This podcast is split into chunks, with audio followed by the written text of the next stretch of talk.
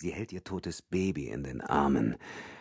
Aus der Position der Leichen schließt Art Keller, dass die Mutter ihr Kind schützen wollte. Es muss ein Instinkt gewesen sein, den Keller. Sie muss gewusst haben, dass sie die Kugeln einer Kalaschnikow nicht mit ihrem Körper aufhalten kann, nicht aus dieser Entfernung. Trotzdem hat sie sich weggedreht, als sie erschossen wurde, und fiel auf ihren kleinen Sohn. Hat sie wirklich geglaubt, ihr Kind retten zu können? Vielleicht wollte sie ihm den Blick ins Mündungsfeuer ersparen, den Keller. Vielleicht sollte ihre mütterliche Brust sein letzter Eindruck von dieser Welt bleiben, geborgen in Liebe. Keller ist Katholik. Mit seinen 47 Jahren hat er eine Menge Madonnen erlebt, aber keine wie diese. Cuernos de Chivo, hörte ein Polizisten sagen, ganz leise, fast flüsternd, wie in der Kirche. Cuernos de Chivo. Ziegenhörner. So nennen sie die Kalaschnikows. Keller hatte schon an den Patronenhülsen vom Kaliber 762 gemerkt. Hunderte davon liegen auf dem Beton des Innenhofs verstreut. Auch ein paar Zwölfer Schrothülsen und 556er von der AR-15, wie es aussieht. Aber die meisten Hülsen stammen vom Ziegenhorn, der bevorzugten Waffe der mexikanischen Drogenmafia. 19 Tote. 19 weitere Opfer im Drogenkrieg den Keller. In den 14 Jahren seiner Fehde mit Adan Barrera hat er so manches gesehen, hat er sich an den Anblick von Toten gewöhnt, aber nicht 19 auf einmal. Frauen, Kinder, Säuglinge. Das nicht. Zehn Männer, drei Frauen, sechs Kinder, an der Hofmauer aufgereiht und erschossen. Zerfetzt ist zutreffender den Keller in Stücke gerissen in einer hemmungslosen Schießorgie und jetzt in einem Bluttümpel liegend in einer dicken Schicht aus schwarzem, getrockneten Blut. Blut klebt an den Wänden, Blut durchtränkt den gepflegten Rasen, dessen Halme schwarzrot glitzern, wie winzige blutige Schwerter, den Keller. Offenbar haben sie sich gewehrt, als sie merkten, was ihnen bevorstand.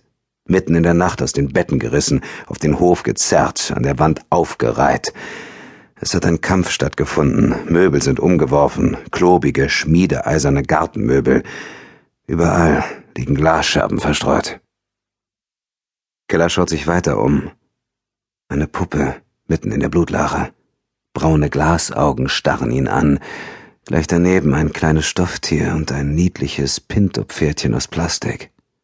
Kinder, aus dem Schlaf gerissen, klammern sich an ihre Kuscheltiere. Auch dann, wenn Gewehre knallen. Besonders dann.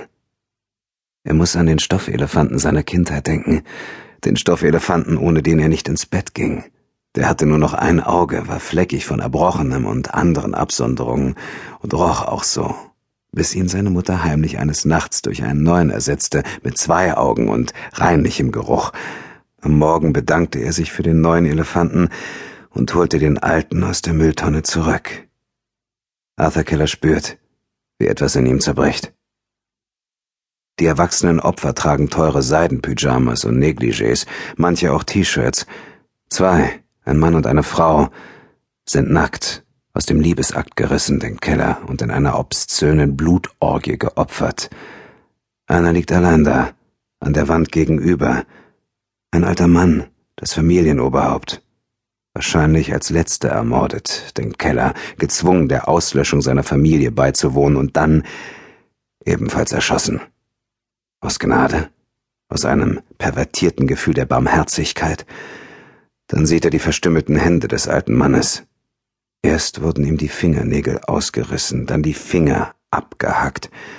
Sein Gesicht ist im Schrei erstarrt. Die Finger stecken in seinem Mund. Das bedeutet, dass die Mörder in seiner Familie einen Dedo vermuteten, einen Finger, einen Zuträger. Und ich, ich habe sie zu dieser Annahme verführt. Gott vergib mir. Er schreitet die Reihe der Toten ab, bis er den findet, den er gesucht hat. Als er vor ihm steht, krempelt sich sein Magen um. Er muss sich zusammenreißen, um nicht zu erbrechen. Das Gesicht des noch jungen Mannes ist heruntergepellt wie eine Bananenschale. Die Hautlappen hängen an seinem Hals herab.